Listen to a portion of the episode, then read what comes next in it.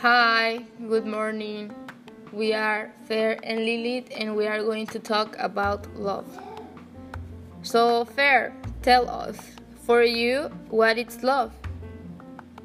Hi, Lilith. Um, I think love is when you respect and accept a person despite their flaws and virtues.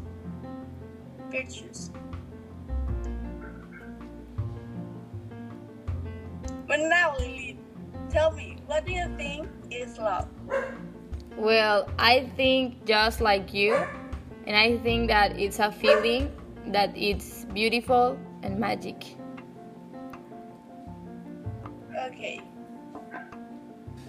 Um, Lily, have you ever fall? Well, I guess that I just like a lot a person, but I don't think that I fall in that that I really fall in love. You know? You know what I mean? Yeah. Yeah, I get you. And you, Fair, have you ever fall in love? Mm, I think so. um, because, well, as you know, I have a boyfriend and I think I love him. But I don't know, it's still fresh. So let's don't go faster. But Fair, tell us something about your relationship. When did you when did you met? How how did you know that you that you want wanted to be her girlfriend? Okay. Um actually me and my boyfriend met like years ago, but we didn't really pay attention to each other until last year. But I don't know why I started to like him and and I thought that I that he likes that he liked me too.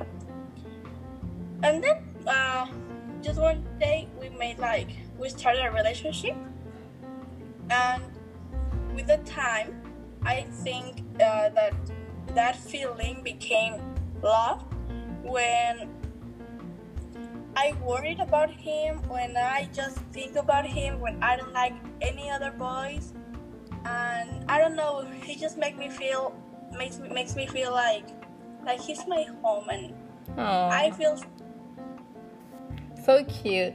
I think that it's it's um, good to be in a relationship, but I have never been in a relationship. So, Fair, what kind of love have you experienced? Relationship love. Uh, I love it family, but I don't know what I will do without them. And with my pet, With your Uh, pet and your family? yeah, and my boy.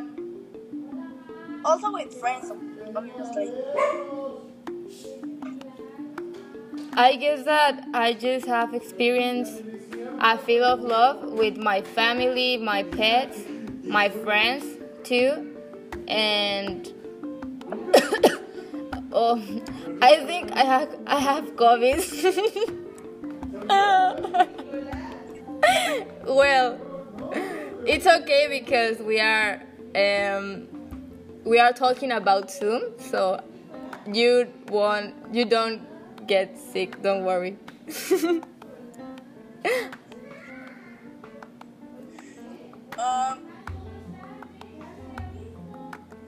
Fair, what do you think about the love in the in the students, like the teenagers?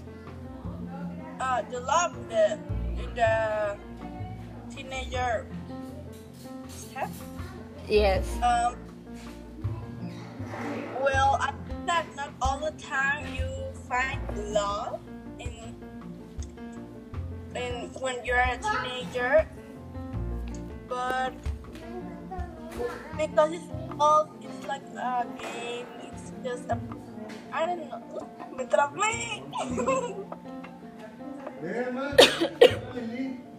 Don't worry, Fair. It's okay. I, sometimes you you forget some some words in Yeah. English, but it's okay because But is that when you're a teenager, I don't think that anything is seriously. It's serious. Ven, And the last one you found, you're a grown up and, Dile que venga, dile. and you know who you really are. No, Max es lo que está aquí. Max, ven, espérate. Fair, I want to I want you to know my my biggest love by the moment. Okay. His name is Max. Max, say hi. Di hola. Aquí, dile hola, bueno. ¿Cómo te llamas? Max. ¿Y cuántos años tienes? I think that he is mad by the moment, but but he's always laughing. Maybe he's he's just wake up, and that's why he's mad. It was really nice to be this morning with you, Lily. I really appreciate all the questions were very deep and I think I know you better. I think I know who you are and I love the person you are inside. Me too, Fair. I I hope that we can have another conversation like this. Bye Yeah. guys. Have a nice day. See you see you later.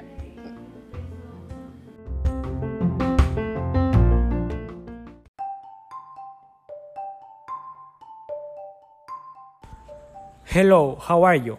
An apology for the interruption, but if you are listening, pay a lot of attention. Eating vegetables daily provides vitamins, minerals, antioxidants, and fiber. It is also low in calories and favors the elimination of toxins from the body. Fruits and vegetables in particular provide vitamin A and C. They are essential for the prevention of disease. That's all. Keep enjoying your day until next time. From us.